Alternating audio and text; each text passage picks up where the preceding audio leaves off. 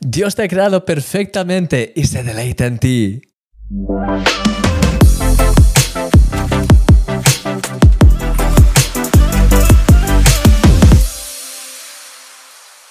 Uno de los pasajes más conocidos en la escritura y de los que más revelación nos aporta acerca de Jesús de una manera misteriosa y preciosa a la vez es la introducción del primer capítulo del Evangelio de Juan. Durante los primeros 18 versículos de ese capítulo, Juan nos habla acerca de Jesucristo, el Verbo, la acción misma de Dios manifestada a través de la palabra. Este pasaje siempre ha sido realmente especial para mí y es por eso que me gustaría analizarlo y compartir contigo pequeños tesoros escondidos que podemos encontrar en este increíble texto. Este capítulo empieza con los famosos versículos, en el principio era el verbo, y el verbo era con Dios, y el verbo era Dios. Este era en el principio con Dios. Todas las cosas por Él fueron hechas, y sin Él nada de lo que ha sido hecho fue hecho. Como seguramente ya sabrás, la palabra que se traduce como verbo en griego es logos, y es una palabra tremendamente rica en su esencia.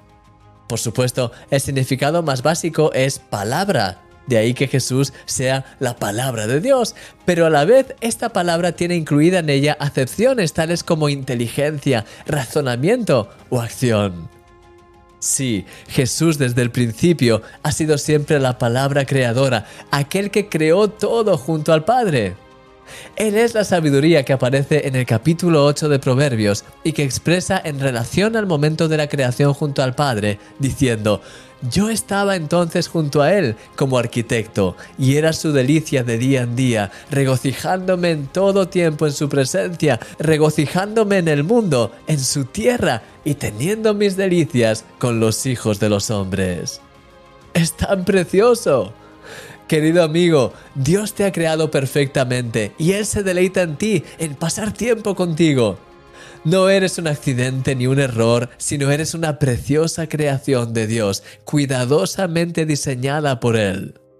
Deleítate en su presencia en este día con gran gozo, porque tienes un Padre que te ama y porque además eres un milagro. Y yo soy tu amigo, Christian Misch.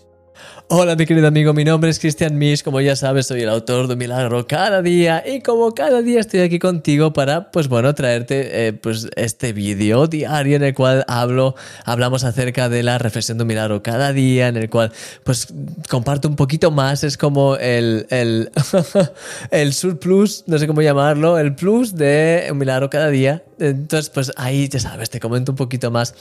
Y precisamente, pues ya sabes, bueno, si no recibes un milagro cada día en tu email, te quiero animar a que lo recibas. Porque es muy fácil, solo tienes que suscribirte en el enlace de abajo y lo recibirás cada día en tu email, con el enlace al vídeo y todo, así que es súper directo. Pero bueno, aparte de eso, que pues bueno, ya sabes, esta semana empezamos una nueva serie y hoy es lunes, entonces pues empezamos con una serie que de hecho quiero centrarme en el pasaje de, pues el primer pasaje que encontramos en el libro del Evangelio de Juan. Ya sabes, en el principio era el verbo y el verbo estaba con Dios y el verbo era Dios y habitó, ta, ta, ta, ta. Entonces... De eso quiero hablar, de ese primer pasaje que engloba 18 versículos del libro de, del primer capítulo del libro de Juan, que es tan especial, tiene unos significados tan profundos. Y de hecho, pues bueno, me gustaría analizar contigo un poco pues todo lo que, lo que hay ahí, al menos un poco, porque es tan precioso analizarlo. De hecho, has visto ahora en Un Milagro cada día, en el pequeño vídeo que siempre que ponemos con el texto de Un Milagro cada día, has podido ver ya un poco cosas que he ido mencionando. Pero es que es impresionante porque cuando ves que, que, bueno, que eh, al principio de ese pasaje se dice que Jesús es el verbo, que en, en, el idioma original en griego dice que Jesús es el logos, el logos es la palabra, pero a la vez, eh, sabes, las palabras en griego es como todo.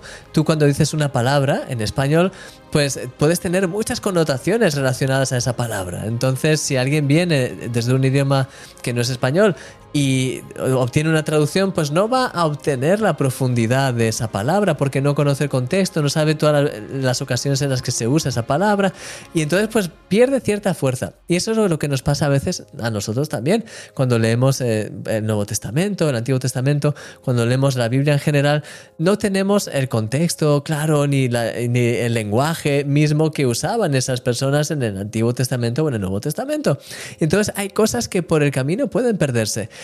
Y es tan precioso cuando analizas eh, los originales en griego, que yo no es que sea un experto ni nada menos, yo solamente eh, leo en comentarios, algunas, algunas cosas sé un poquito, pero, pero de lo poco que puedo saber, cuando eres capaz de analizar y de profundizar un poco, hay cosas que son preciosas. De hecho, hay herramientas también que te permiten analizar un poco el, idioma original y leer comentarios sobre esa palabra. Y entonces, pues, te permite expandir un poco el significado. Ves acepciones que tiene esa palabra que te permiten también tener una dimensión un poco más amplia de lo que significa. Y aquí puedes ver que mm, la palabra que se usa es logos para el verbo. De hecho, la mayoría de traducciones lo, traducen como la palabra. Y ah, sin embargo, en Reina Valera, que es la, pues quizás la traducción, bueno, es de hecho la traducción más usada históricamente en el, pues en el mundo, al menos en el mundo evangélico ah, de habla hispana, pues resulta que siempre se traduce como el verbo. Y es cierto que cuando analizas esa palabra, que bien es cierto que logos es palabra, pero tiene otros significados asociados, se usa en contextos en los que, por ejemplo, como te decía, tiene ese, ese significado de fondo de razonamiento, inteligencia y acción. De hecho, el verbo es una palabra que es acción, por eso es muy interesante. Cuando analizas esto, puedes ver que es una palabra que es creadora es una palabra que tiene poder y de hecho Mm, puedes ver que eh, cuando analizamos ya fuera del análisis lingüístico, pero cuando analizas este versículo, realmente dice que en el principio era ya el verbo y el verbo era con Dios y el verbo era Dios. Es decir, ah, puedes ver que era con Dios y a la vez era Dios. Es decir, ya puedes analizar, ya puedes ver ahí esa relación perfecta y preciosa que ya en el principio era. Por tanto, es antes del principio.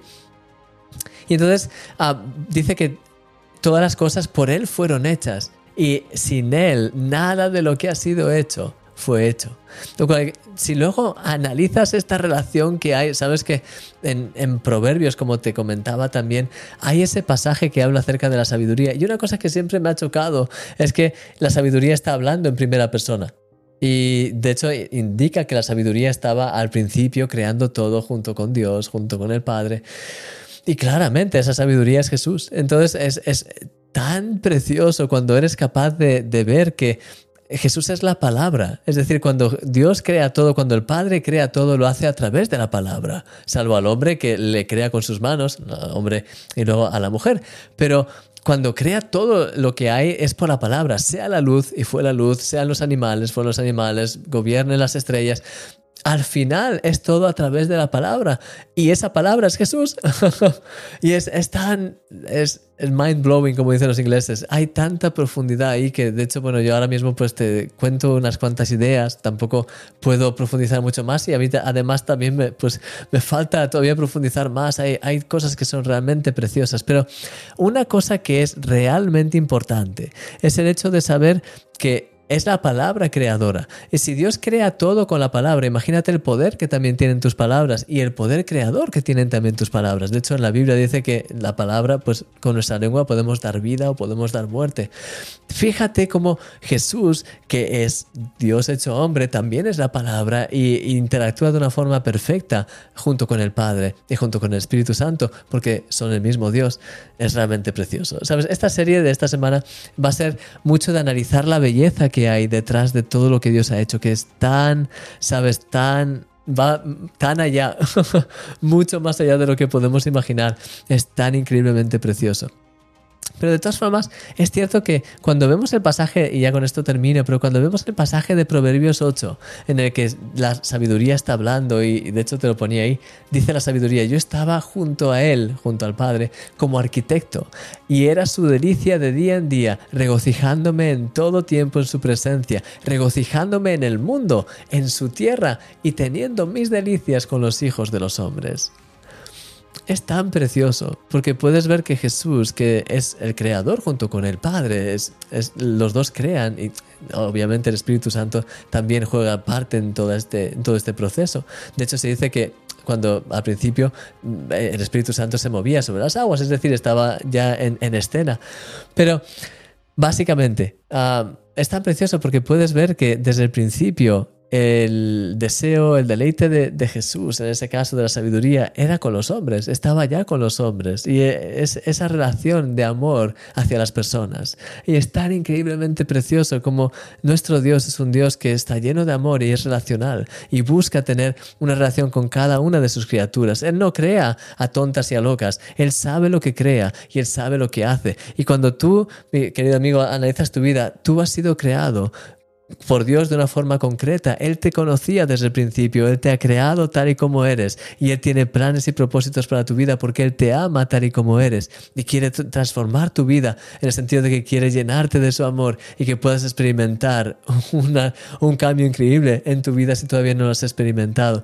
Y si lo has experimentado pero te has apartado o estás con 50.000 agobios, Él quiere que vuelvas a experimentar eso porque más allá de 50.000 etiquetas que a veces nos ponemos y 50.000 responsabilidades que queremos tomar y 50.000 cosas que queremos hacer o que nos culpamos. Más allá de todo eso, eres un hijo y una hija de Dios y Dios te ama. Su delicia está en ti. Entonces te quiero animar en este día a que no dejes que las acusaciones de las tinieblas vengan para decirte que no vales nada, que eres un fracaso, que no sé qué. Todo eso son mentiras de las tinieblas, si es que estás con esos pensamientos. Son mentiras de las tinieblas.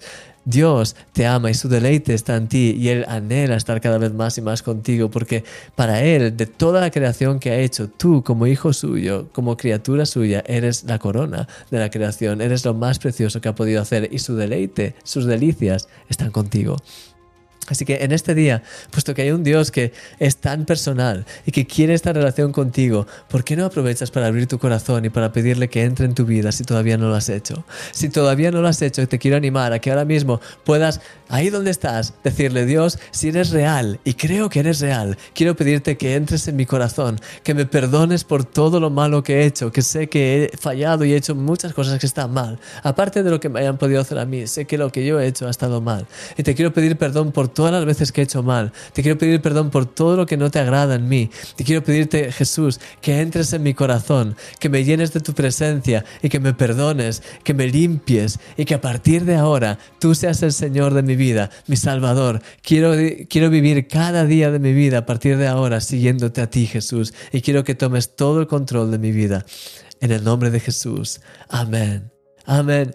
Mi querido amigo, si has hecho esta oración, si no la habías hecho antes, si has hecho esta oración de todo corazón, sentida, sincera, y de hecho si no la has hecho pero estás pensando hacerla, puedes parar este vídeo y volver para atrás y hacerla te quiero animar a que si has hecho esta oración, realmente puedas sencillamente empezar a darle gracias a Dios y, empezar a sencillamente recibir su amor porque Él te ama y Él te ha escuchado.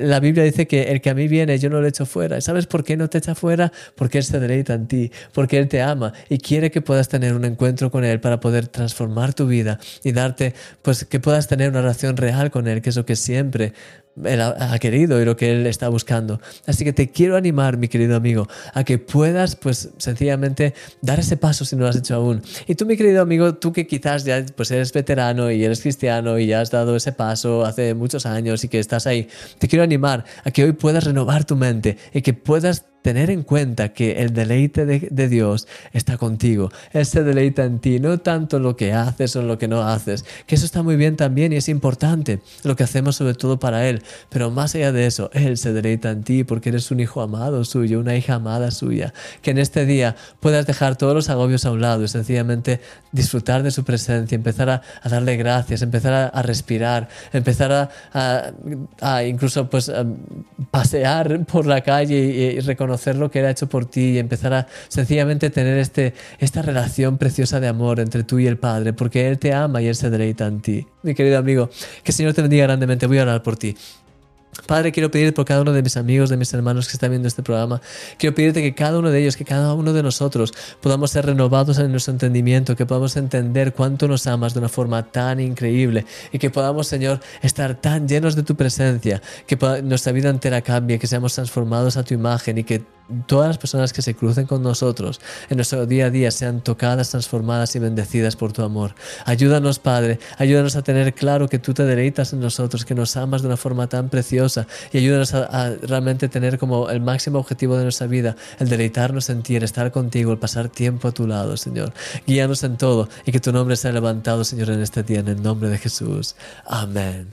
Amén. Mi querido amigo, que el Señor te bendiga grandemente. Gracias por estar aquí, gracias por haber compartido este momento y te veo mañana en este programa. Un fuerte abrazo y no lo olvides, eres un milagro. Hasta luego. Adiós.